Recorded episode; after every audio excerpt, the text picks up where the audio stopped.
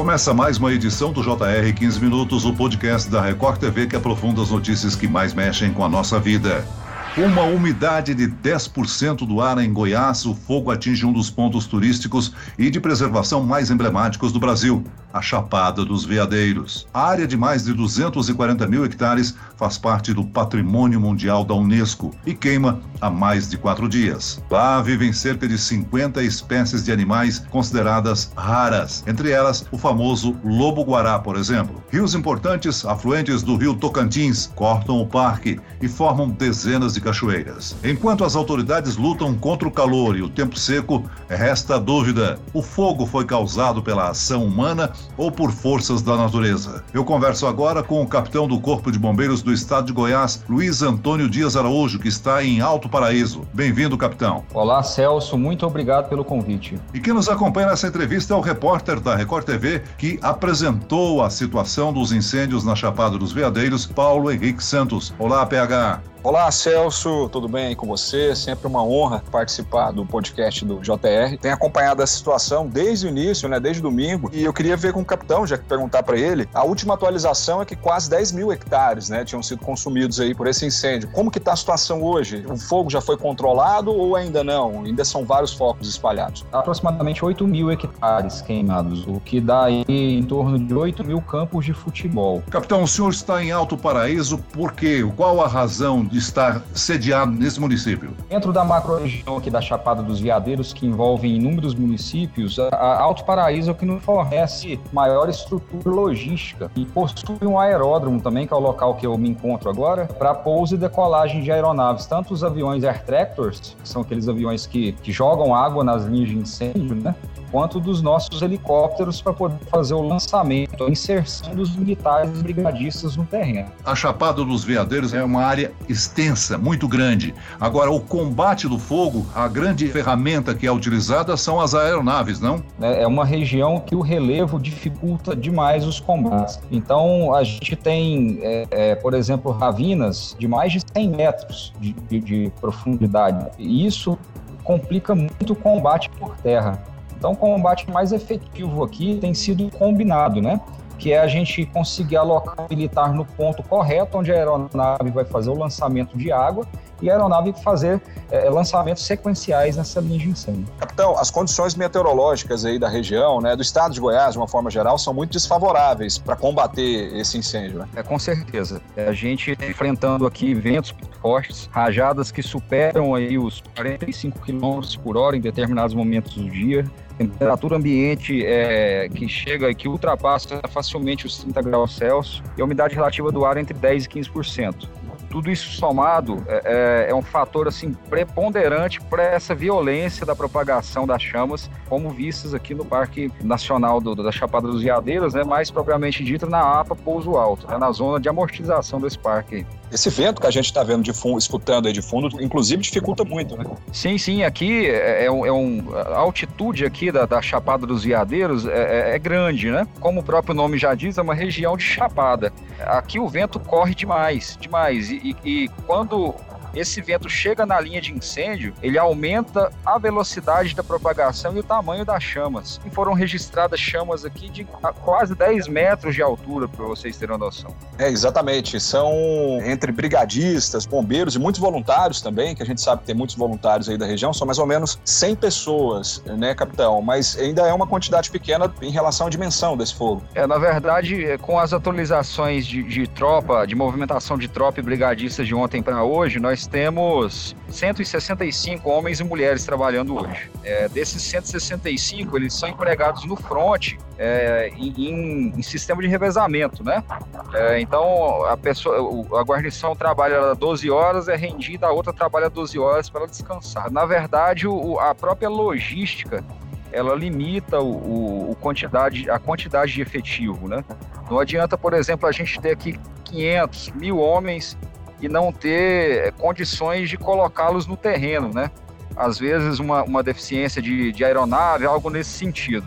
Capitão, agora uma situação que foi muito comentada nos últimos dias foi quando as autoridades pediram para os turistas da Chapada se retirarem do Vale da Lua, pois estavam numa zona de risco. Porém, eles se recusaram. Primeiro, eu gostaria de saber quais riscos esses turistas estavam correndo ao tomar essa atitude e como alguém que está visitando essa região deve se comportar ao se deparar com um incêndio. Parece simples, mas existe um risco da pessoa acabar se dirigindo a uma região em que as chamas estão mais intensas, não é isso? Sim, Celso. É comum a pessoa se desorientar por conta da coluna de fumaça e ao, ao invés de se direcionar para a rota de fuga, ela caminhar para a zona de queima propriamente dita, né? Então é um risco imenso é, da população, mesmo verificando que há é, incêndios acontecendo nas imediações, é, é, insistirem em permanecer nesses locais. Recentemente, nós chamamos aqui no podcast um capitão do Corpo de Bombeiros de Mato Grosso para explicar o combate ao incêndio de grandes proporções no Pantanal.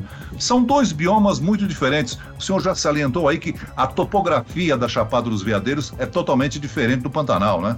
Sim, Celso. É o Pantanal, a, além da topografia, o tipo do incêndio, né? Pantanal é uma planície que durante as chuvas é, permanece alagada e no, na época de seca, de estiagem, né, a água ela, ela abaixa e fica ali a vegetação ela se mistura com o solo. A gente chama aquilo de, de turfa. E aí a gente tem na, né, nesse tipo de solo o incêndio subterrâneo. É um incêndio dificílimo de combater. É, aqui na Chapada a gente já tem o incêndio superficial e pela própria vegetação. É, o cerrado daqui é um cerrado é, é, de menor porte, né, dada a, a, ao relevo e a, as condições do solo, né, que, que tem bastante pedra, é, a gente tem é, esses incêndios que correm superficial e o que dá grande tamanho e velocidade às chamas realmente aqui é o vento. E capitão, quais que são os principais animais, né, enfim, os que estão sendo mais afetados por esse incêndio aí nesse momento? A diversidade aqui da fauna da Chapada é imensa, né? É, até peço perdão para os senhores, acaba de, de, descer aqui um air tractor, né, um avião que, que joga água no incêndio para reabastecer, por isso desse barulho. A fauna aqui é imensa. Como os bombeiros e os brigadistas, é, é, com o objetivo de debelar o incêndio, nós percorremos apenas a, a, a crista do fogo, né? a gente chama linha do fogo, a gente não caminha sobre a área queimada, é, é, até por falta de tempo e por prioridade com relação ao combate. É, até o momento aqui na Chapada não nos deparamos com, com carcaças de animais, felizmente. Mas tem um motivo, né? Eles correm da linha, da linha do fogo. Então ali naquele local a gente realmente não encontra. Nada impede, e com certeza devem haver, animais mortos, né, ou feridos é, nessa área que foi queimada, que já é extensa, né? Paulo, você conversou com policiais da Delegacia do Meio Ambiente. Eles investigam se esses incêndios são criminosos ou naturais. Com o ar tão seco, uma bituca de cigarro, por exemplo, pode ocasionar uma queimada nessas proporções, ou teria que acontecer uma ação mais efetiva, como um incêndio para fazer a pastagem, por exemplo? Pois é, Celso. Eu conversando com o delegado do meio ambiente, e ele disse que tem vários inquéritos abertos é, relacionados a, a, incêndios, ele disse que 99% desse, dessas queimadas é, motivam de ação humana, ou acidental, no caso de alguém que joga uma bituca de cigarro, ou vai fazer uma queimada controlada e acaba perdendo o controle do fogo, ou intencional intencional mesmo, quando um fazendeiro quer limpar o pasto, coloca fogo e esse fogo acaba invadindo outros terrenos, inclusive parques ambientais, como é o caso da Chapada. Isso é uma tradição, infelizmente, muito comum aqui no Cerrado, as pessoas têm esse hábito, mas é crime, né? Causar crime dá de até seis anos de prisão, além do pagamento de multa, e o delegado explica melhor isso pra gente. Vamos ouvir. A grande maioria dos incêndios nessa época do ano são incêndios criminosos, ou seja, uma pessoa foi lá e ateou fogo de propósito, né? E esse fogo pode ter sido ateado de propósito para pegar fogo no parque né, que isso infelizmente acontece, ou pessoas que utilizaram o fogo de forma indevida. E, capitão, aí no, no, caso desse incêndio da Chapada, tudo indica que também foi provocado por ação humana, né? É, sim. Aqui a gente é, está limitado com relação a, a, definir ou apontar né, se, se foi acidental ou se foi proposital, né? E, e, cabe ainda acrescentar que dentro do proposital é, existem, né, além desses, é, desse exemplo que você deu do fazendeiro para limpar o pasto, é, nós nos deparamos aqui com incendiários também. Então, é por incrível que pareça, existem pessoas que nesse, nessa época do ano, aqui em Goiás, né, elas propositalmente ateiam fogo é, às margens da rodovia, às margens dos parques, só para ver o parque queimar, por exemplo. Agora, o tempo quente e seco nós temos todos os anos, né, capitão, nessa região, mas o fato é que houve um aumento de 30% nas queimadas em comparação com o ano passado. Isso é por falta de chuvas? Celso, além das chuvas, outros fenômenos é, climáticos que ocorreram em Goiás. Um exemplo do sudoeste goiano, que esse ano nós estivemos lá no Parque Nacional das Emas também, é, lá caiu é, geada e havia vários anos que isso não acontecia em Goiás. Então, são um somatório de, de fatores climáticos é, contribuíram para o, o, dessecamento da vegetação e, e, e, isso, né, somado com o calor extremo que está fazendo e a inconsequência de alguns cidadãos, é, fizeram que, que, com que esses índices de, de incêndio aumentassem. Capitão, o incêndio começou no Vale da Lua, que é uma das paisagens mais conhecidas aí da região, só que não fica necessariamente dentro do Parque Nacional da Chapada dos Veadeiros. Queria que o senhor explicasse, eh, nesse momento, quais locais estão interditados, onde os turistas não podem ir e se tem o risco do fogo chegar dentro realmente do parque. Paulo, no momento nós temos é, é, os atrativos do Vale da Lua e da Cachoeira do Segredo que são atrativos é, particulares, né, não, não fazem parte nem do Parque Estadual nem do Nacional, estão fechados para visitas. Ontem o Parque Estadual de Águas do Paraíso ele foi também fechado preventivamente ontem e hoje, podendo essa determinação ser estendida aí por conta dessa frente que está ali às margens do Rio dos Couros. É, o Parque Nacional da Chapada dos Veadeiros ele permanece aberto, né, porque desses 8 mil hectares que a gente comentou, apenas 2 hectares do parque foram atingidos, então, assim, é, é, é, muito pouco né, e longe dos atrativos. Mas hoje, no momento agora, o, o ICMBio ele está com 20 brigadistas uma região conhecida aqui como Boa Vista, fazendo um combate de uma linha extensa também para proteger uma região do parque que é chamada de Buracão, é onde ficam os atrativos turísticos mais é, é, é solicitados e, e e bonitos do parque, né? Que são os saltos de, de 120, saltos de 80. E capitão, eu acompanhando né, os trabalhos, a gente sabe que a ajuda hoje, né, principal ajuda para combater esse fogo vem do céu. Mas não da forma que a gente quer, né? Que é na forma de chuva. São os aviões, né? Os helicópteros levando os brigadistas até o local do incêndio, jogando água, né? Mas a grande ajuda seria realmente uma chuva nesse momento. Né? Com certeza, Paulo. Mas é, é, infelizmente as previsões não, não são muito animadoras, né?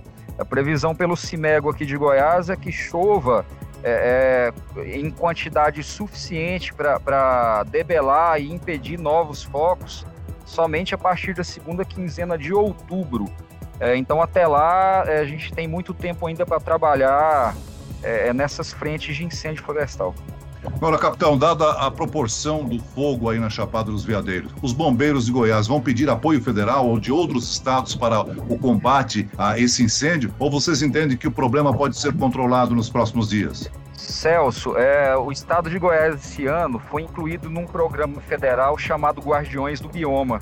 A, o Ministério da Justiça, por meio desse programa, ele está fomentando ou, ou destinou né, para o Bombeiro de Goiás é, alguns recursos, como verba para pagamento de diária, para alocação de militares em campo, etc.